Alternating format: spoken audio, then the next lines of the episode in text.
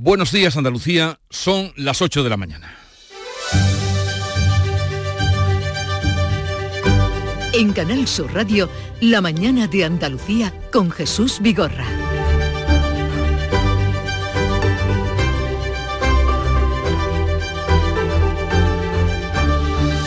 La primera ayuda humanitaria entrará pronto en Gaza a través de la frontera con Egipto. Esta decisión se la ha comunicado esta noche Joe Biden a los periodistas que viajaban con él de regreso a Washington. Los primeros 20 camiones con agua, comida y medicamentos van a cruzar a modo de prueba en cuanto a las carreteras que ahora están afectadas por los bombardeos estén despejadas y reparadas. Esto podría ocurrir entre hoy y mañana. Por otra parte, el presidente de Estados Unidos respalda la versión de Tel Aviv de que un cohete de la yihad islámica fue el que causó la masacre en el hospital de Gaza. Se espera una nueva borrasca que deje hoy lluvias tan esperadas en Andalucía, pero podrían ser de manera intensa en algunas zonas. La Agencia Estatal de Meteorología ha activado ya aviso amarillo por precipitaciones con comarcas o en comarcas de Huelva, Cádiz, Sevilla y Córdoba que pasarán a naranja conforme avance el día y se extenderán a las provincias de Málaga, Granada y al poniente almeriense. Se esperan lluvias y vientos de hasta 80 kilómetros por hora en muchos puntos de la comunidad. En el Senado se convoca hoy a las comunidades autónomas para debatir sobre la amnistía. No asisten ni miembros del Gobierno, ni los presidentes del PSOE, ni tampoco el Lendakari Urcullo. El presidente catalán Per Aragonés abrirá la sesión, hablará 10 minutos y no se quedará a escuchar al resto de los presidentes. El andaluz Juanma Moreno será el tercero en intervenir y le ha instado a que debata y no se vaya. De estas y otras noticias, en un momento les vamos a ampliar la información, pero antes, el tiempo. Social Energy. La revolución solar ha llegado a Andalucía para ofrecerte la información del tiempo. Este jueves 19 de octubre se espera que llueva en toda Andalucía. Una borrasca va a dejar agua abundante, tormentas y rachas de viento muy fuertes y generalizadas. Los avisos amarillos han comenzado a activarse a las 6 de la mañana. A partir de las 12 del mediodía subirá el nivel de riesgo y entre las 3 de la tarde y las 9 de la noche las ocho provincias andaluzas van a estar en aviso naranja. Las máximas van a oscilar hoy entre los 23 grados de Córdoba y los 25 de Almería, Cádiz, Huelva y Sevilla. Precaución con el viento. Este otoño, únete a la revolución solar con Social Energy. Disfruta de tu instalación llave en mano con grandes descuentos y te regalamos 200 euros en tu batería virtual para que pagues 0 euros en tu factura eléctrica con Luz. Pide tu cita al 955 44 11 11 o socialenergy.es y aprovecha las subvenciones disponibles. La revolución solar es Social Energy. La mañana de Andalucía. Logística Castillo. Más de 20 años viajando contigo los 365 días del año. Logística Castillo les ofrece la información del tráfico. Vamos a conocer cuál es esa información del tráfico, cómo se circula en las carreteras de Andalucía. Desde la DGT, Lucía Andújar, buenos días. Muy buenos días. Hasta ahora estamos pendientes de complicaciones en la entrada de Sevilla por la 49 a su paso por Tomares. También van a encontrar tráfico lento en la entrada de Málaga de la 7 en Rincón de la Victoria y a 357 en Cártama y Amoníaco. Complicaciones si circulan en Granada por la GR30 en Armiña en dirección a Jaén y les pedimos precaución en Huelva si circulan por la 497 en la entrada del puente de Odiel debido a esas obras de mejora de la calzada que complican el tráfico en este tramo y mucha atención al volante.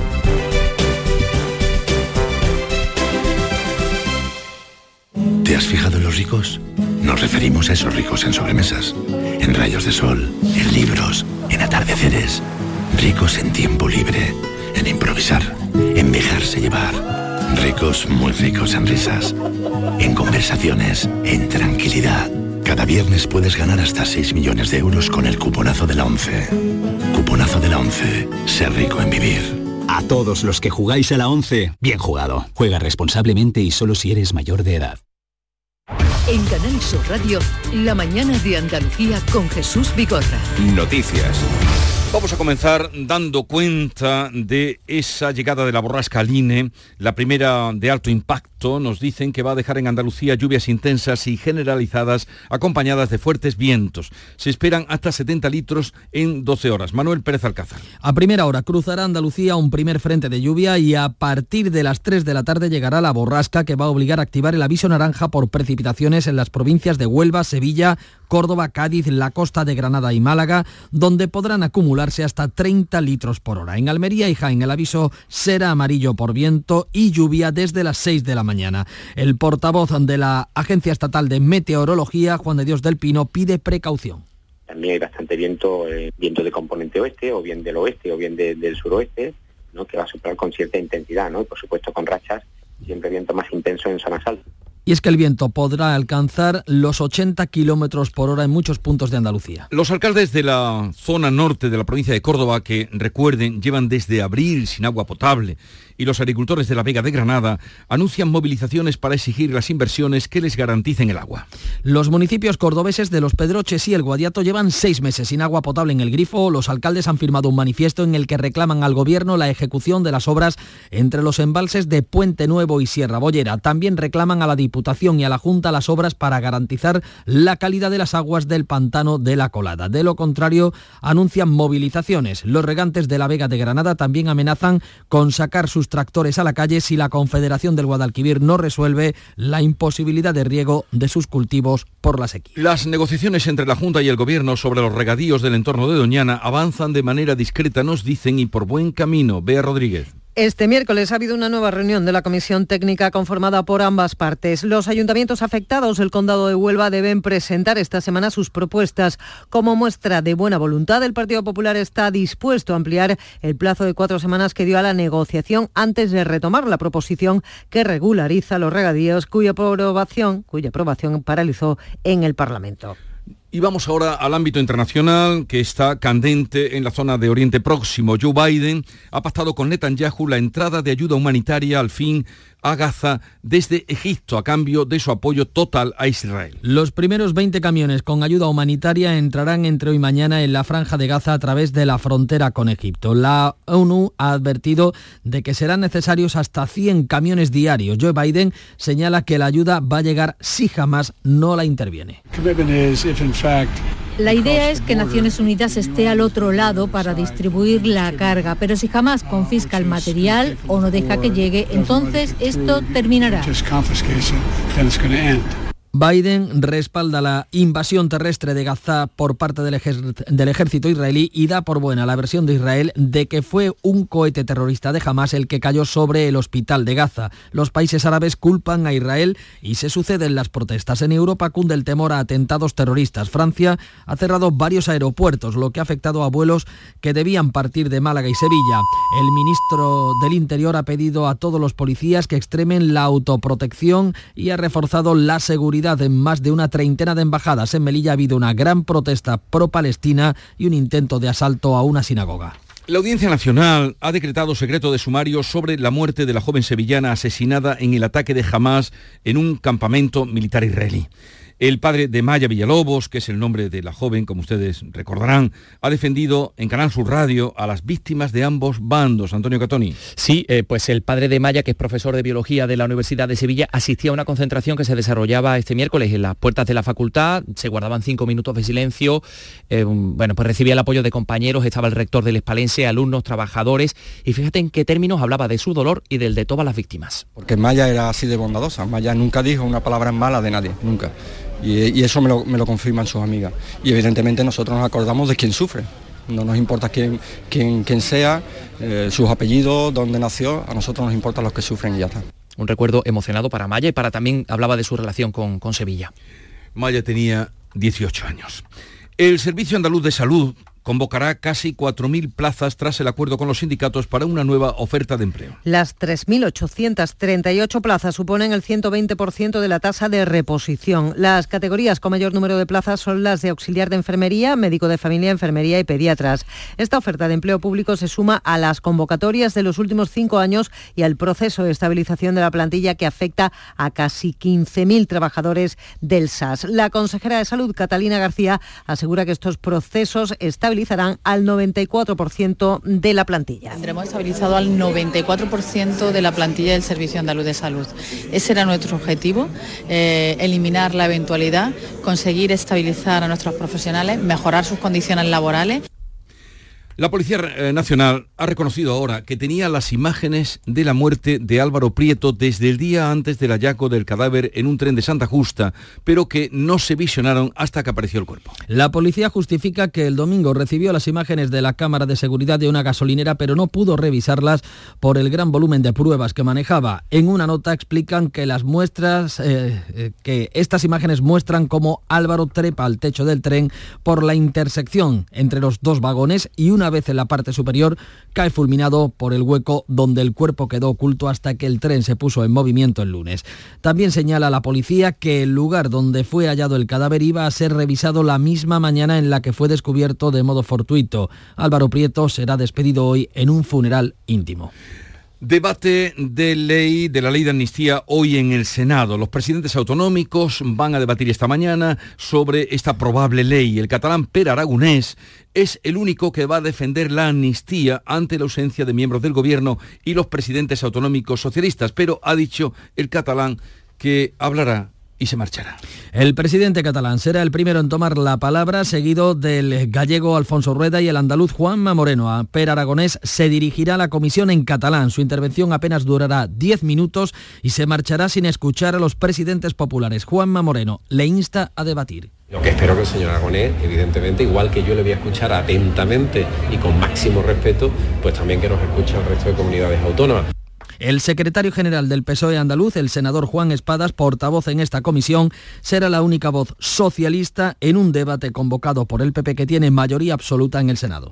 El Tribunal Constitucional no resolverá hasta el próximo verano los recursos de los condenados en las piezas políticas de los seres, en contra de lo que se había venido diciendo eh, días pasados. Entre ellos están afectados y recurren los expresidentes Griñán y Chávez el Constitucional, que ya está estudiando los recursos bajo la dirección de su vicepresidenta Inmaculada Montalbán, explica en un comunicado que debe analizar 12 recursos de amparo de gran complejidad jurídica y de interés general. El tribunal asegura que el informe publicado en medios sobre la admisión a trámite de los recursos no anticipa en modo alguno el sentido de la sentencia. El Tribunal Constitucional se prepara para avalar el impuesto a las grandes fortunas que ha recurrido Andalucía y Madrid por invasión de competencia. El recurso de la Comunidad de Madrid se resolverá la próxima semana y anticipará el resultado del recurso que también ha presentado la Junta de Andalucía. La ponente, la magistrada progresista almeriense y vinculada a Málaga, María Luisa Balaguer, explica en su propuesta de sentencia que una comunidad autónoma no puede bloquear competencias estatales en materia fiscal. Madrid y Andalucía recurrieron el impuesto a las grandes fortunas que aprobó el Ministerio porque deja sin efecto la supresión del impuesto sobre el patrimonio que habían dispuesto ambos gobiernos autonómicos. El PSOE mm, va a perder la alcaldía en Mijas por la moción de censura presentada por el Partido Popular con el apoyo de Vox y de un concejal independiente. El de Mijas es el ayuntamiento más importante que gobierna el PSOE en la provincia de Málaga y el único que tiene en la Costa del Sol. La moción de censura del Partido Popular, que cuenta con el apoyo de Vox y el único concejal de Por mi Pueblo, convertiría a la popular Ana Mata en nueva alcaldesa, sustituyendo así al socialista José Le González. Detenidas cinco personas en Níjar por vender y obligar a prostituirse a una menor. Los detenidos son los padres de la menor y los padres y el prometido de la víctima a los que la vendieron. Negociaron un matrimonio pactado y ya en Almería obligaron a la menor a prostituirse en un poblado de Chabolas. La menor y los detenidos han sido puestos a disposición del juzgado de violencia sobre la mujer número uno de Almería. La Asociación Trans de Andalucía denuncia una agresión sexual a una joven en la discoteca Pandora de Jerez. Según la denuncia de la víctima, un joven de 25 años la siguió al baño donde la abordó y la besó. En principio fue consentido, pero posteriormente el hombre la inmovilizó y pese a la resistencia de la víctima la violó. La Asociación Trans de Andalucía, Silvia Rivera, también ha denunciado los hechos. La Junta propone dar en adopción a la bebé abandonada el pasado sábado en Málaga tras no encontrar a ningún familiar. La Junta lo ha propuesto al juzgado encargado de la investigación tras comprobar en que en el cotejo del ADN de la menor no se ha podido localizar a ningún familiar directo. La pequeña continúa en buen estado en el Hospital Materno Infantil de Málaga. Hoy es el Día Internacional contra el Cáncer de Mama. La Sociedad Andaluza de Oncología insta a las mujeres a realizarse las previsiones, las revisiones y asegura que 8 de cada 10 diagnosticadas lo superan. La Junta incorpora 37 nuevos mamógrafos para la detección. Este año serán diagnosticadas unas 6.000 mujeres en Andalucía. La Junta incorpora esos 37 nuevos aparatos eh, y recomienda, desde luego, a las mujeres acudir a las revisiones preventivas. Las más afectadas son las mayores de 50 años. El doctor Alejandro Falcón, oncólogo en el Hospital Virgen del Rocío de Sevilla, asegura que los avances en los últimos tratamientos terapéuticos son clave para superar esta enfermedad. El diagnóstico precoz es muy importante para, para que esas pacientes salgan adelante y que puedan vivir más. Y el mensaje de esperanza siempre, digamos, lo más, una piedra angular en el mensaje nuestro en la consulta. El cáncer de mama es de los más frecuentes, tiene cura y también afecta a los hombres. Y precisamente ese será el tema que hoy propongamos a nuestros oyentes para su participación, el cáncer de mama y la lucha contra este cáncer. Bajo la leyenda de El rosa es más que un color, se ha convocado la edición de este año. Vamos ahora a repasar rápidamente las noticias de mayor impacto que en la prensa nacional, por ejemplo, ha encontrado Nuria Durán. Buenos días, Nuria. Buenos días. Los productores avisan del pollo a 20 euros el kilo por la ley de bienestar animal. Así lo publica con el titular que acabamos de leer, así lo publica La Razón. Es la advertencia de la patronal de la Asociación Interprofesional de Carne Avícola y también de la COAC. La pechuga, la pechuga de pollo puede triplicar su precio. Sostiene el sector que la norma, esa ley de bienestar animal obliga, entre otras cosas, a reducir el tamaño de las granjas, de las explotaciones y deberán construir más naves para compensar y suministrar al mercado. En zonas rurales, una granja media no resultaría rentable, cerraría, sería menos la oferta, con lo que subiría el precio. Los animales además deben permanecer más tiempo en crianza y eso aumenta el coste en pienso, en agua o en luz. De ahí que los productores avisen de pollo 20 euros el kilo. Pero ojo, no se nos asusten todavía. A ver si alguien que oiga de rafilón esto eh, se lleva un susto morrocotudo. En el ámbito internacional que has encontrado, Bea Rodríguez. El presidente de Estados Unidos que abandona Israel con su apoyo a la invasión terrestre en Gaza y la credibilidad de la versión de Tel Aviv sobre el ataque al hospital en el que han perecido alrededor de 500 gazatíes, la mayor parte refugiados. Joe Biden ha puesto rumbo a casa también con el impulso a la entrada de ayuda humanitaria por el paso con Egipto, aunque los 50 camiones iniciales que entrarán en territorio palestino a partir de hoy suponen una ayuda paupérrima para las necesidades de una población diezmada, herida y hambrienta. Si jamás se apodera de la ayuda, se detendrá, dice Biden. Y la clave económica, al margen de este anuncio del pollo, eh, la clave económica de hoy, Paco Ramón. Pues mira, no sabemos si incrementará el coste que te lleven el pollo a casa un dron Amazon, pero puede ser, puede ser, todo es posible. Es que el, el gran gigante norteamericano ha anunciado que va a repartir con drones a partir del año que viene en el Reino Unido y en Italia.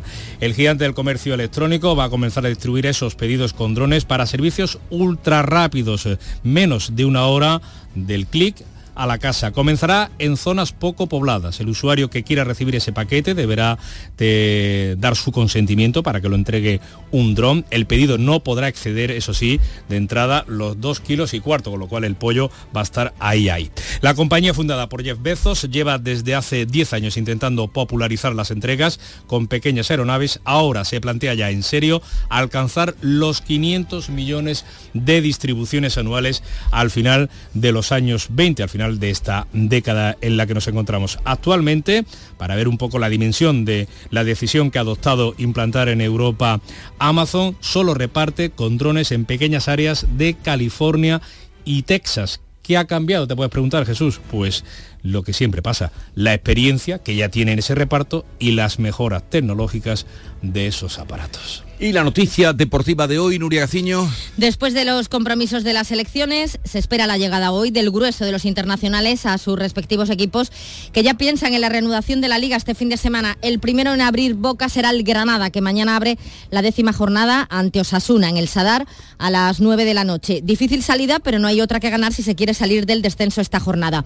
El que también tiene obligación de ganar es el Almería con el debut de Gareitano en el banquillo el domingo ante el Girona en Montilivi. También debutará Diego Alonso el sábado en el Sánchez Pijuán en el partido que el Sevilla juega frente al Real Madrid. También juega el sábado el Betis, a las 4 y cuarto visita al Getafe. El encargado de cerrar la jornada será el Cádiz, que no juega hasta el lunes en Mestalla frente al Valencia. Pues una vez que finalice la jornada de Liga, daremos paso a una nueva jornada de Champions y la selección femenina de fútbol que el 27 de octubre juega ante Italia y el 31 frente a Suiza, correspondientes a la Liga de las Naciones. La principal novedad en la convocatoria ha sido la vuelta de Jenny Hermoso junto con Iván Andrés, Salma Parayuelo y la granadina Esther González. Y hoy hablaremos con la viuda de Alberti, María Asunción Mateo, que ha tardado 23 años en escribir sus memorias y ajustar cuentas. Las nubes tienen forma de mapa casi siempre, ¿verdad? Y, hay días en que son exactas y una Y por eso él escribió aquello de hoy las nubes me trajeron volando el mapa de España. 8, 20 minutos de la mañana, tiempo ahora para la información local. Atentos. En la mañana de Andalucía de Canal Sur Radio, las noticias de Sevilla con Antonio Catoni. Buenos días, estamos ya en aviso amarillo por fuertes vientos y lluvias intensas y persistentes. Aviso que a partir de mediodía sube de escala. Atención porque durante las próximas horas las autoridades recomiendan extremar la precaución al volante y también en zonas donde hay objetos que puedan caer por efecto del viento. Los parques ya están cerrados. Antes de que acabe el año se reunirá por primera vez la mesa técnica que abordará la ley de capitalidad para Sevilla, como anunciaba el presidente de la Junta tras reunirse con el alcalde, ley que por cierto hoy protagoniza el Pleno Municipal. También se anunciaba como inminente la aprobación del decreto de apartamentos turísticos que permitirá al ayuntamiento limitarlos. Y hemos escuchado en Canal Sur Radio al padre de Maya Villalobo, la joven sevillana asesinada en Israel por Hamas.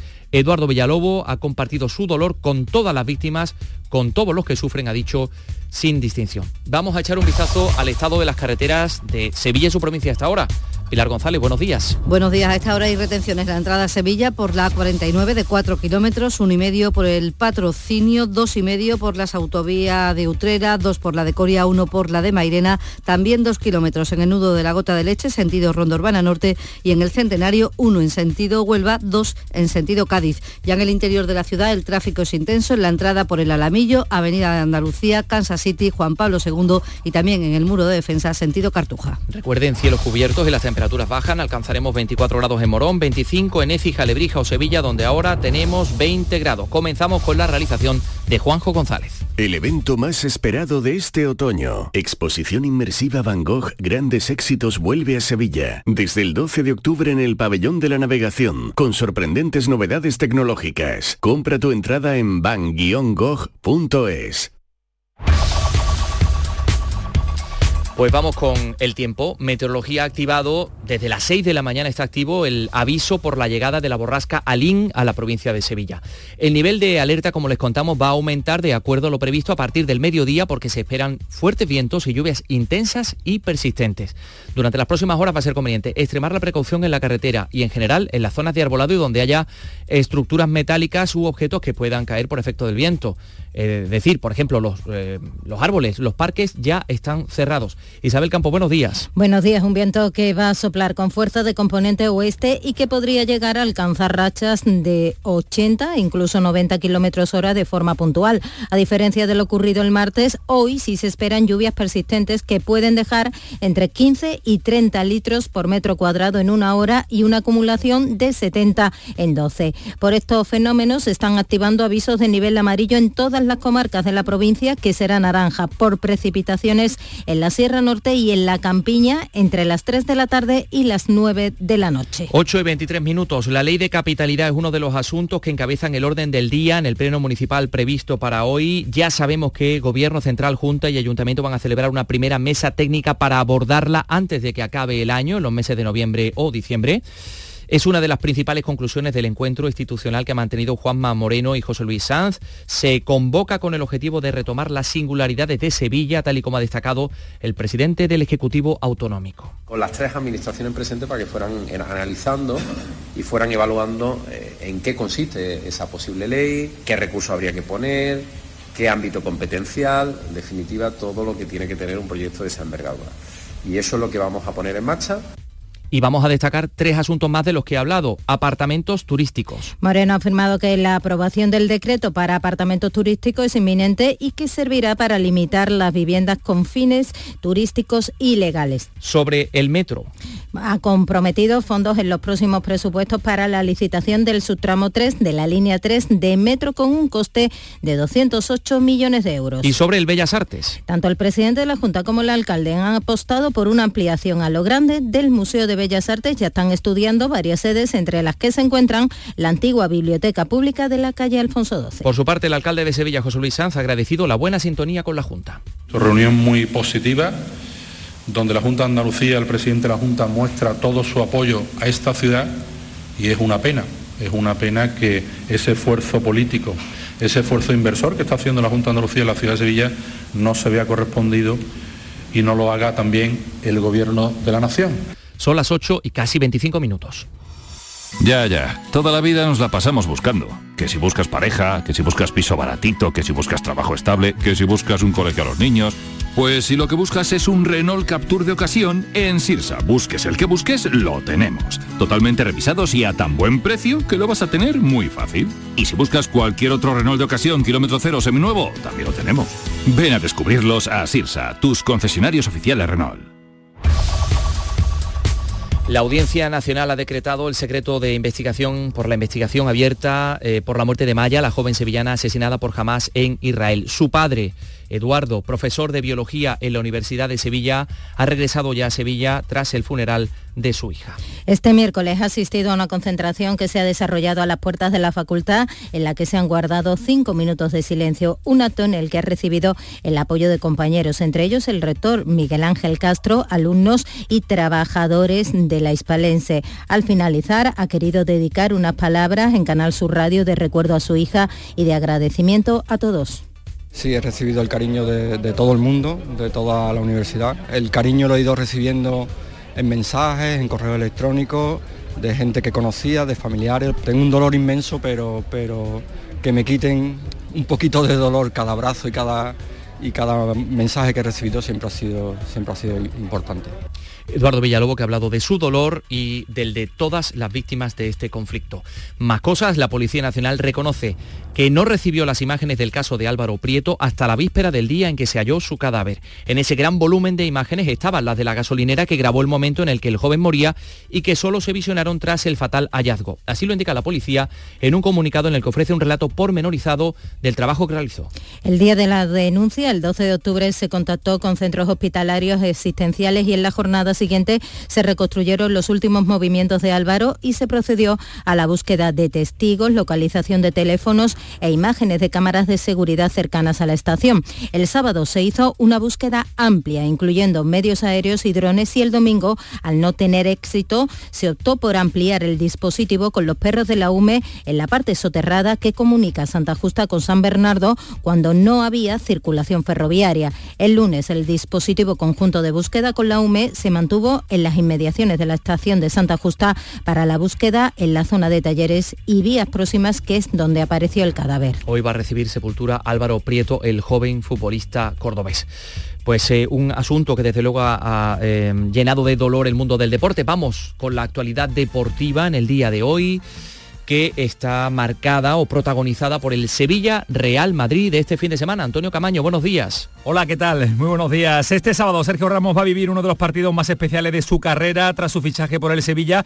Este fin de semana llega su primer enfrentamiento con el que ha sido su equipo los últimos 16 años y donde ha conseguido los mayores éxitos de su dilatada carrera profesional. Ahora está por saber si el nuevo técnico Diego Alonso le da la titularidad ante su ex equipo. Todo hace indicar que Sergio Ramos sí va a partir de inicio en ese enfrentamiento ante el Real Madrid. Y en el Betis, eh, debido a las múltiples ausencias con las que cuenta Pellegrini, viene los últimos días con una nómina amplia de canteranos, también con el regreso de dos de los internacionales, con Chadir Riad y Asandiao, y hoy llegará Abde, Petzela y Guido después de sus correspondientes partidos con las selecciones nacionales.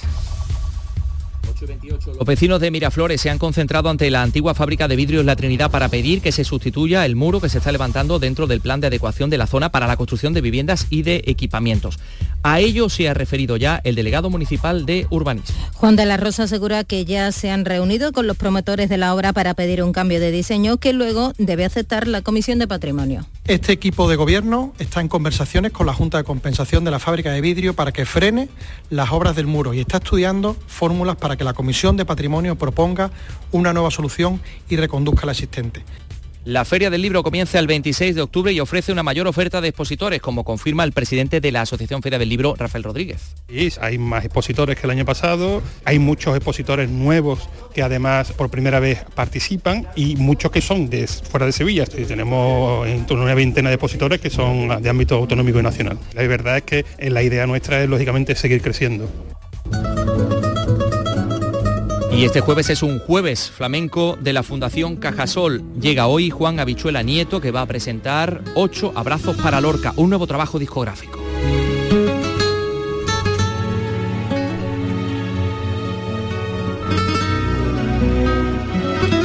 Estamos en aviso amarillo por fuertes vientos y lluvias, que luego será naranja, precaución al volante y también en zonas donde hay objetos que puedan caer.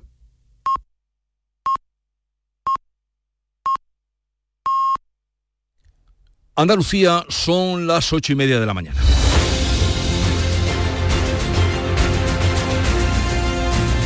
Y en un momento vamos a abrir tertulia de actualidad hoy con Silvia Moreno, con Héctor Barbota y con Manuela Millán.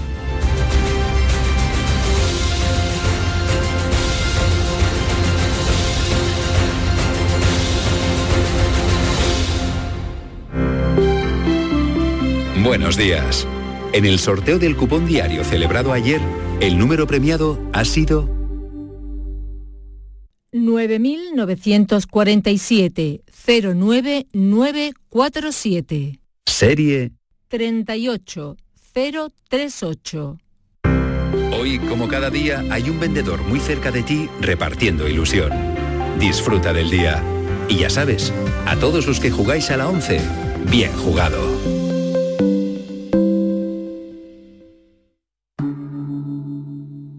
Montepío, ¿en qué podemos ayudarle? Quería informarme sobre su seguro de decesos. Aquí tiene nuestra oferta. ¿Y en ese precio tiene cobertura completa? Sí, lo tiene todo cubierto. Compañía con más de un siglo de experiencia. Visite montepíoconductores.com. Montepío, lo tiene cubierto. Esta es La Mañana de Andalucía con Jesús Vigorra, Canal Sur Radio para comentar la actualidad del día de este 19 de octubre. Hoy están con nosotros Silvia Moreno del Mundo. Buenos días, Silvia. Muy buenos días. ¿Cómo está la calle? Ya está empezando a caer lluvia. Me he mojado llegando para acá, así que... Pero hoy no, has, venido, en moto. Sí, con el ah, chubasquero todavía... Qué atrevida. El nivel de lluvia admite moto. La gente joven es así de atrevida. Héctor Barbota, delegado de Ideal y el Sur en Sevilla. Buenos días. Hola, buenos días disfrutando del maravilloso espectáculo de la lluvia, que lo tenía un poco olvidado. Sí, existe. Existe, sí, y aparte es un espectáculo maravilloso. ¿eh? Ese salir de casa, eh, oler el, el, césped mojado, eh, en fin, me parece una maravilla de la naturaleza que se nos está privando lamentablemente. A ver cómo transcurre el día, porque también nos anuncia que será intensa, ya veremos cómo transcurre la jornada. Y damos la bienvenida porque se incorpora eh, y debuta en esta tertulia Manuela Millán, es de Jaén, eh, del periódico Ideal de Jaén. Buenos días, Manuela. Hola, muy buenos días a todos. A ver si nos mandáis un poco de lluvia porque aquí es muy tímida todavía. En Jaén, nada. Te presento a Héctor, mm, a Silvia y que serán tus compañeros ahora para eh, la charla, debate, discusión, lo que queráis. Vale. Pues encantada. Bienvenida. Encantada, Manuela, bienvenida.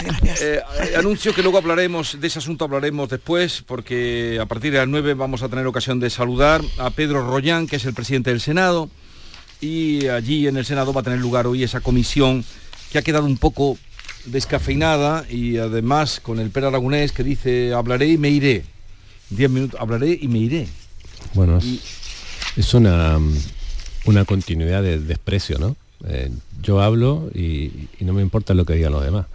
Eh, creo que no, cumple ni con las mínimas condiciones de, cortesía, de educación, ¿no? Más allá de la postura política de cada uno. Mm tú estás te estás negando a escuchar a lo que dicen nosotros, pues ¿qué posible entendimiento puede haber?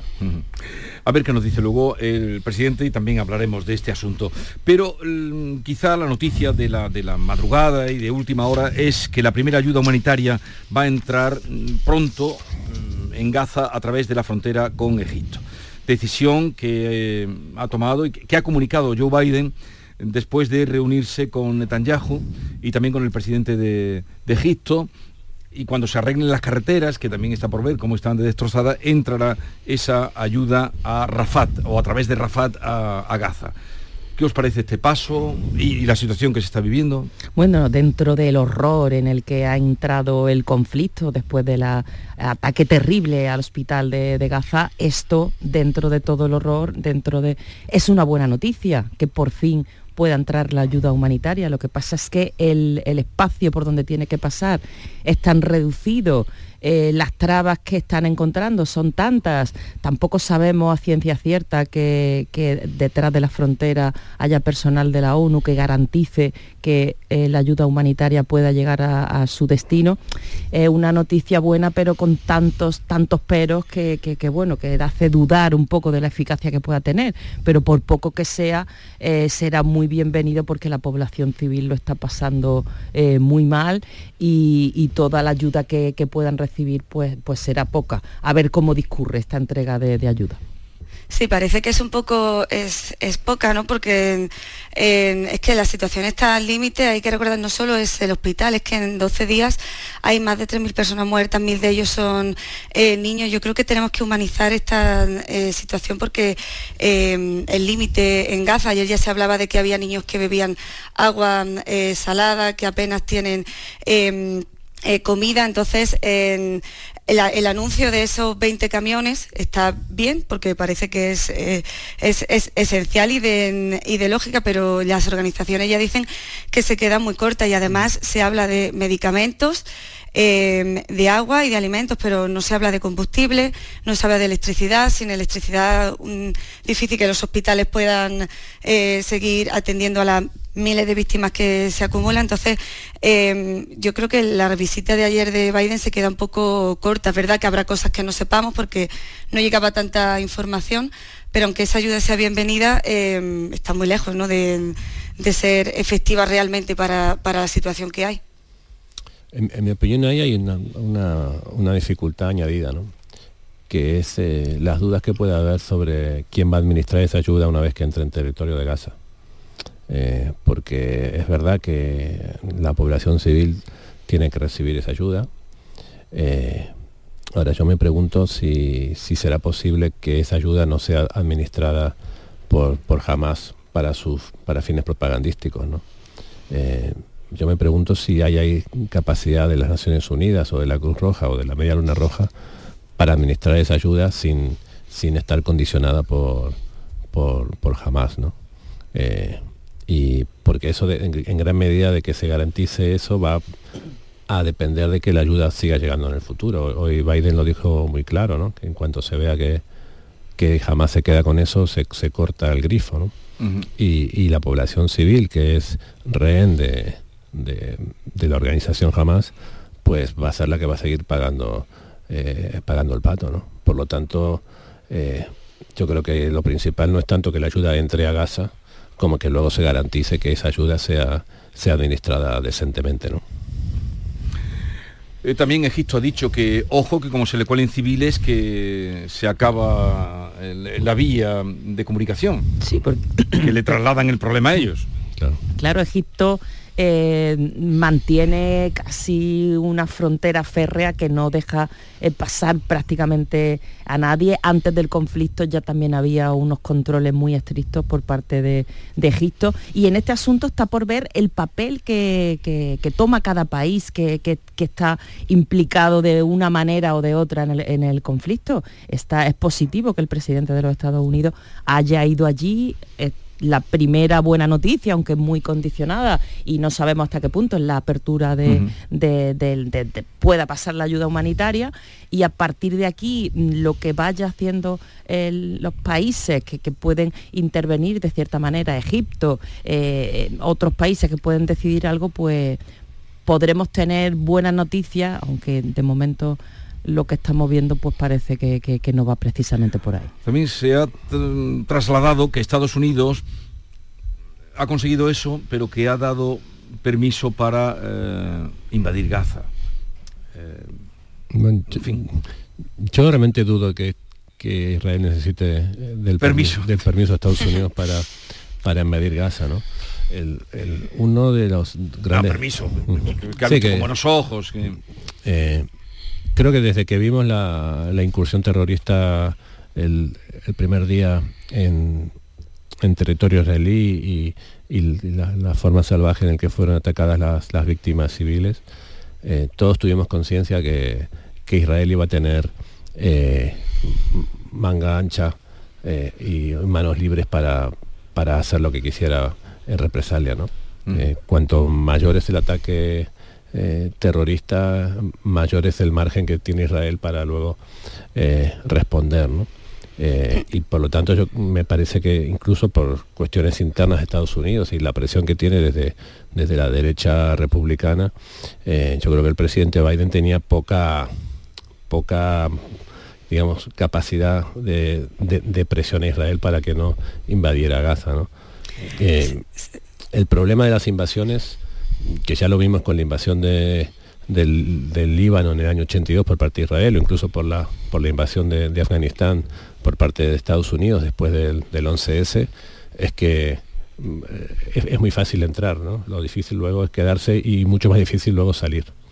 Eh, y el problema es que Israel, si entra, es verdad que puede tener una acción de represalia contundente contra Hamas, pero después se le va a crear ahí un problema muy complicado, que posiblemente no tenga que resolver Netanyahu, sino sus, quienes sean sus sucesores. Sí, pero al final es que eh, la situación, es que la eh, pasividad no que ha habido hasta ahora no, no parece eh, lógica. Ayer leía, bueno, el propio ministro de Exteriores ayer de España, José Manuel Álvarez, decía que no hay otro camino que reconocer el Estado de, Palestina. El papel no solo de, los países del entorno implicado, sino de la propia comunidad internacional, de Estados Unidos, de la Unión Europea, em, va a ser clave si se quiere llegar eh, a una solución, porque es que hay un acuerdo que no se cumple desde hace décadas y que si no llega a cumplirse, mm, ¿cuál va a ser la solución tras años y años? Que se acumulan. Ayer leía un artículo de opinión que, recogía em, Ideal, que era de Antonio Gil de Carrasco, que fue director del Instituto Cervantes de Tel Aviv entre 2002 y 2004, y él recogió una conversación que había tenido con un embajador de Israel en España, entre otras muchas cosas, eh, creo que es Solmo Benami, que eh, lo que decía o lo que apuntaba en esa conversación era que el único camino para que haya una solución real a este conflicto es que la comunidad internacional intervenga, reconozca y, parta ese eh, territorio y entre, ambas partes y se asegure de que se intenta respetar unos al otro y se cumplen los acuerdos. Y este em, de Carrasco decía, y bueno, ¿y por qué no se había propuesto antes desde allí? Y ellos, él decía que, que bueno, eh, que, la proposición saliera de las partes eh, podía suponer eh, que, tu propia vida corriera un riesgo que desde dentro es inviable. Por eso yo decía que, que es tan importante que la pasividad se quede a un lado y que se pase un poco más a la acción, que yo ayer la eché un poco más de menos, aunque sea muy difícil abordarlo, porque mientras tanto en las últimas horas es que ha habido nuevos bombardeos, esto tiene difícil solución. Eh, Biden también mencionó ayer algo que, que a mí también me pareció muy significativo, ¿no? Cuando apela a Israel y dice no, cometáis los errores no caigáis en la ira. no caigáis en la ira y no repitáis errores que cometió Estados Unidos en su 11S Israel desde el minuto cero desde que se produjo el ataque terrorista de Hamas ha dicho este es el 11S que vivió Estados Unidos con la, el ataque a las Torres Gemelas eh, nuestro 11S es lo que ha ocurrido ahora. Y entonces esa, apelación de Biden a no caigáis en la ira eh, me parece también muy, muy oportuna, porque es que además Israel, como comentaba antes Héctor, después del ataque terrorista de Hamas, tiene una especie de carta libre para, tomar las decisiones que considere eh, oportuno. Además, el país está unido como una piña el país, eh, la, población de Israel se pensaba que estaba, eh, su ejército es muy fuerte, sus servicios de inteligencia son de los, más, de los mejores del mundo y vivían en una sensación, a pesar de que eh, por su enclave geográfico están sus vecinos este, tenían un conflicto abierto, pero la población tenía una sensación de quizá falsa seguridad. Con el ataque que, terrorista que han recibido, todo esto se ha venido abajo, pero lo que ha provocado es que el país esté unido. Entonces las decisiones que pueda tomar Israel a partir de ahora hay un cierto acuerdo, hay un cierto respaldo de la población hacia ellas. Y entonces no caigáis en la ira me parece eh, oportuna. No es, no, solamente que el país esté unido ahora, y es verdad que estaba muy dividido hasta antes, como dicen algunos estudiosos, la, paz divide y la guerra une, ¿no? Eh, la, la, característica del pueblo israelí es que tiene una, gran conciencia de la necesidad de defenderse. ¿no? Yo no sé si hay otro país en el mundo capaz de reunir a 350.000 reservistas en, unas horas. ¿no? Eh, en Israel la gente se pelea por ir a, defender a su país. Eh, yo no sé si eso pasaría en otro sitio. ¿no? O tiene una gran conciencia de que su seguridad depende de ellos mismos.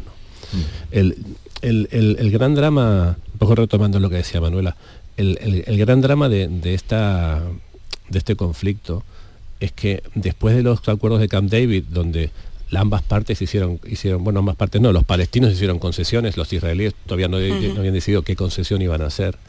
Eh, yo recuerdo que en aquel momento Arafat dijo algo así como que, que si él aceptara las condiciones que les ponía Israel, eh, que era eh, ceder Jerusalén este, él, a él lo mataban al día siguiente, ¿no? el, gran drama es que después de aquellos acuerdos, tanto en un sitio como en otro, la dirección política de, ambas partes la tomaron, eh, em, digamos, eh, políticos que no estaban por la paz, sino que estaban por negar la existencia del otro. ¿no? Cuando jamás gana en Gaza, fue, para mí fue un, tremendo golpe para la paz, porque jamás no es una organización que quiera pactar con Israel. La, la Carta Fundacional de Hamas pone como punto primero la destrucción del Estado de Israel. Y por el otro lado, cuando, cuando el laborismo desapareció de la, dirección política de, Israel, la, ganó el Likud, y cada vez con personas más, digamos, radicalizadas del Likud, eh, empezaron a negar los acuerdos de paz, empezaron a negar el derecho del pueblo palestino a, tener un Estado. O sea, si tenemos por, por un lado una dirección política palestina que dice que Israel no tiene derecho a existir y de otro lado tenemos una dirección política en Israel que dice que los palestinos no tienen derecho a tener un Estado, pues es imposible que, haya un acuerdo. Y, el peor drama es que en ambas partes eh, no todo el mundo piensa así. O sea, no todos los palestinos piensan que hay que destruir Israel, ni todos los israelíes piensan que los palestinos no tienen derecho a un Estado. Pero el problema es que sus direcciones políticas se niegan uno al otro. Y entonces esa radicalización se alimenta mutuamente. Eh, yo, estoy un poco entristecido porque cuando veo en España a líderes políticos o a líderes mediáticos o a opinadores varios, eh, lo que veo es que en lugar de asumir que el papel de Europa e incluso el papel de España debería ser tener posturas de acercamiento, lo que estoy viendo es que hay cada vez más opinadores y más líderes políticos que lo que hacen es asumir las posturas radicales de uno y de otro, ¿no? hay, quien piensa que, defender al pueblo palestino es eh, atacar a Israel.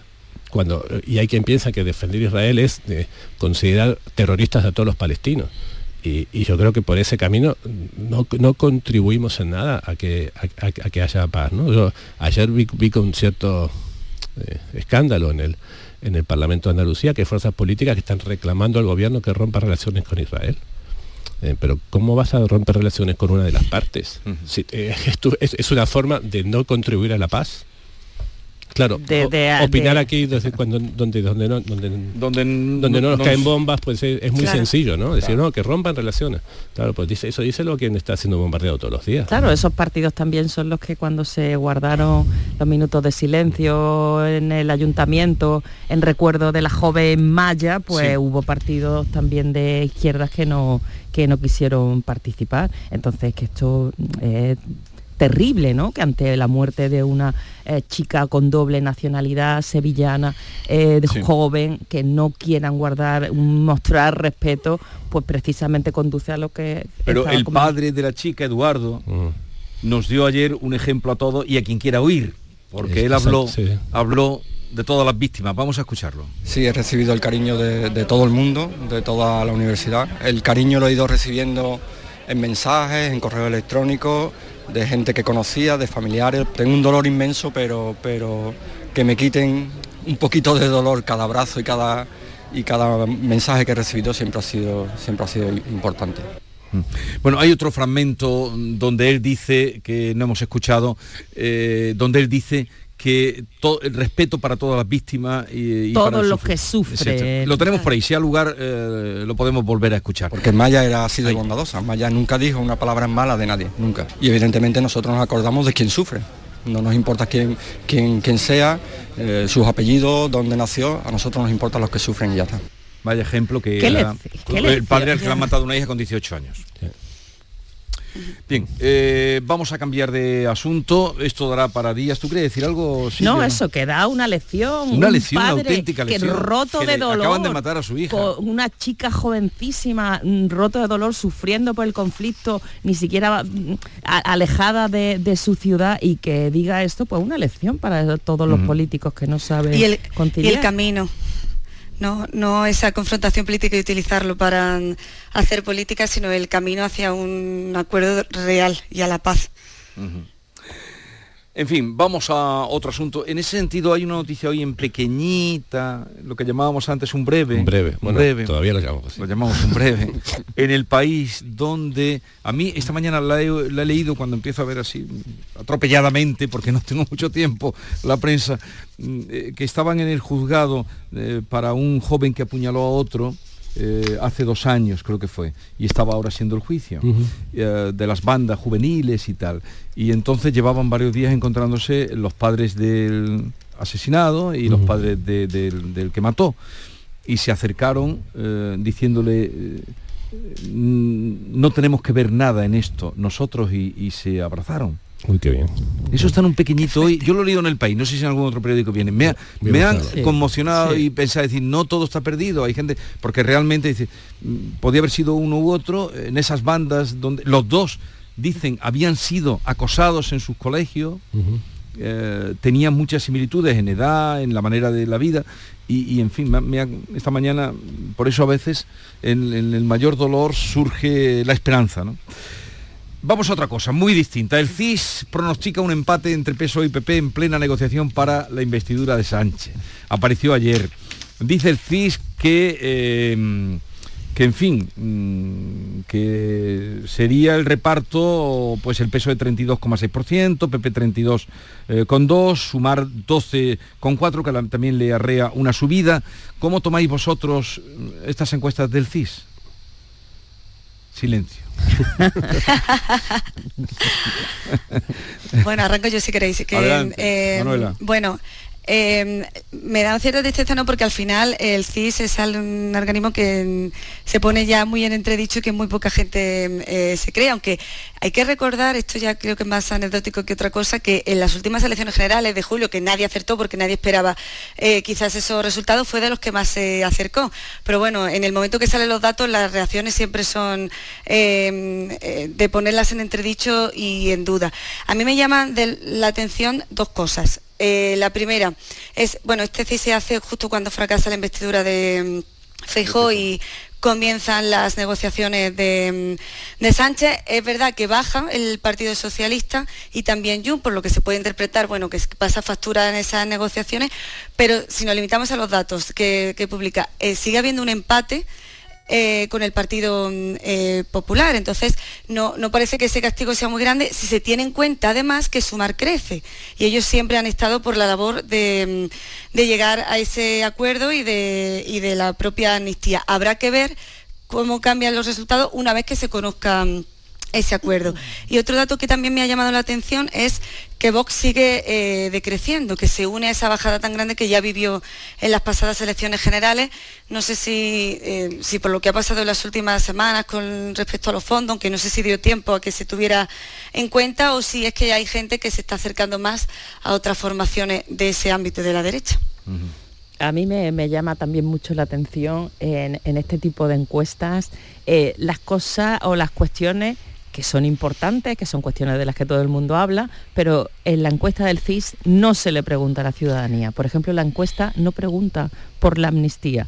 Se hace después de la investidura fallida de, de, de Feijó, cuando todas las miradas se centran en, las nego- en las negociaciones que está emprendiendo el PSOE con los partidos independentistas, el eje de esas negociaciones en la amnistía, en la petición de un referéndum de autodeterminación y la encuesta del CIS no hace ni una sola pregunta sobre, sobre este asunto. En sintonía con lo que Pedro Sánchez también ha mantenido, que no quiere pronunciar la palabra, lo, dijo tan solamente una vez en la cumbre de, que se celebró en Granada, pues la encuesta del CI pasa sobre el tema de la amnistía, que, es ahora el tema palpitante. Es, el tema palpitante y el tema de, que, gira el debate político y el debate de la actualidad gira sobre este asunto y el CIS no pregunta nada nada sobre Por, por cierto, anoche, no digo que anoche en un acto aquí en Sevilla, Elías Bendodo llamaba la atención precisamente sobre esto que decía eh, Silvia eh, y también decía que a mí me, causó cierta gracia, ¿no? Pero que, que sí pregunta el CIS sobre qué opinan eh, los españoles sobre que Pedro Sánchez presida la Internacional Socialista, ¿no? no, está bien, que puede, ser que sea un tema interesante, ¿no? Pero, en fin, eh, en este caso me parece que, los silencios eh, creo que son más interpretables incluso que, el hecho de que le dé un punto arriba, un punto abajo a cada partido, ¿no?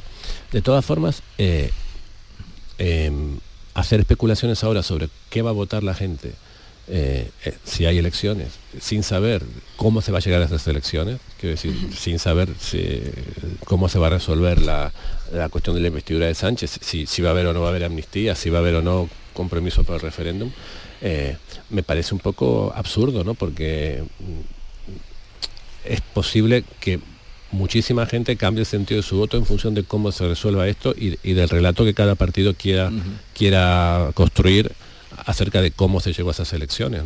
Es más, yo estoy convencido que va a haber o no va a haber elecciones, no en función de, lo que eh, Pedro Sánchez le pueda dar a Junts, sino de la lectura que haga Pedro Sánchez de, de, las encuestas. O si Pedro Sánchez ve que puede conseguir un mejor resultado, da igual lo que lo que Junts le pida. Sí, eso, y, si, y si no lo consigue, pues le, dará lo que haga falta, ¿no? Eh, esto va a depender más de las encuestas que de las posiciones de cada Eso Es, es curioso porque lo mismo que hace unos días, tanto el propio Pedro Sánchez como todos los ministros en funciones, era todo como un coro, eh, eh, esto que, que, estén seguros los españoles, se va a conseguir, el PSOE va a formar gobierno, se va a celebrar la investidura de Pedro Sánchez, pero ayer ya eh, la, ministra portavoz, eh, el propio Bolaños, ya eh, le pusieron un condicional, ya estaban hablando si finalmente conseguimos, cuando se les pregunta por el estado de la, de la negociación con los partidos independentistas, ellos admiten ya que no está madura y ya le añaden esa coletilla si finalmente, y hubo por lo menos la portavoz y, el, y Bolaños, que le pusieron ese condicional. Estoy de acuerdo con, Héctor, el condicional va a ir en función de lo que le diga la, encuesta, pero no las encuestas que no, nos No las del CIS, quiere decir, no las del que esas que están eh, escondidas, que ah, no se publican en los medios. Lo he comentado varias veces, pero a lo mejor no sabéis vosotros. Una vez pregunté a Amando de Miguel, que fue el primero que empezó a hablar de las encuestas, si él creía en las encuestas, fue el primero en este país que habló de demoscopio, vino aquí a presentar un libro y me dijo, en las que no se publican sí. Y eso no lo he olvidado nunca. ¿Usted cree en las encuestas? Las que no se publican sí. Pues esas son las que, no se publican. Por cierto, eh, como luego el tiempo corre y tal, eh, bueno, no hay fecha para la investidura, ¿no? No hay fecha. claro que eso es importante. Claro que el tiempo va, corriendo y... Le preguntaremos luego a Royan, que no tiene nada que ver en esto, pero ¿quién, quién decide la fecha? ¿Quién la pone? ¿Cómo se... ¿La presidenta del Parlamento? ¿La presidenta del Congreso? En, teoría la, pone la presidenta del Congreso, en teoría. Ahora, hay, que ver, fecha todavía. Hay, que ver bajo qué instrucciones ah. esa decisión. Oye, ¿qué concepto tienes de Javier eh, Milei? Eh, Javier Milei es el candidato que tiene, dicen, más posibilidades, según las encuestas de las elecciones en Argentina, como eres argentino. Eh, ayer soltó de las suyas, pidió que cortaran las relaciones con el Vaticano, vender todas las empresas estatales. Hmm. Bueno, eso no es lo peor ¿eh? que ha dicho. Eh, es una persona que... El Papa no va a ir más a tu, a tu tierra, no va a ir más a, tu tierra. Muy bien el Papa. Eh, brevemente, pero ¿qué nos puede decir de este personaje y qué información tiene? Brevemente no puedo decir nada bueno. Y si me, si me da más tiempo, igual suelto algún abrupto y no me invitáis más aquí y hay algo que me dolería muchísimo. Eh, este es un desquiciado. Es un desquiciado, es un tipo que dice que habla con, con su perro muerto a través de un medium eh, es una persona que, niega los crímenes de, la dictadura, es una persona que, quiere parar la inseguridad que hay en Argentina eh, liberando la venta de armas. Eh, es una persona que se ha mostrado a favor de que haya un libre mercado de órganos para que la gente que no tiene recursos pueda vender un hígado y de esa forma comprar, una casa a sus hijos. Es una persona que también ha, ha hablado de, que haya libre mercado para compra y venta de niños. Y, y puede ganar. Eh, y puede ganar, sí. puede ¿Y de, ganar. de dónde sale este personaje? de tertulias. Iba a decir de tertulias, iba a decir de tertulias como esta, pero Pues sí que están allí sobrevaloradas las tertulias. no, pero tiene tiene al- a- algún paralelismo con personas de, de- de otro signo que también hemos, que hemos visto que han surgido a la política a partir de hoy aparecer en la tele, ¿no? Eh, pero digamos que, que es un personaje que sale de la desesperación. Y es de la desesperación, está bien definido. El domingo son las elecciones, ¿no? El domingo, sí, y el lunes estoy por aquí por la mañana. Así Ah, que- pues estupendo. Me alegra mucho saberlo. Llegamos a las 9 de la mañana.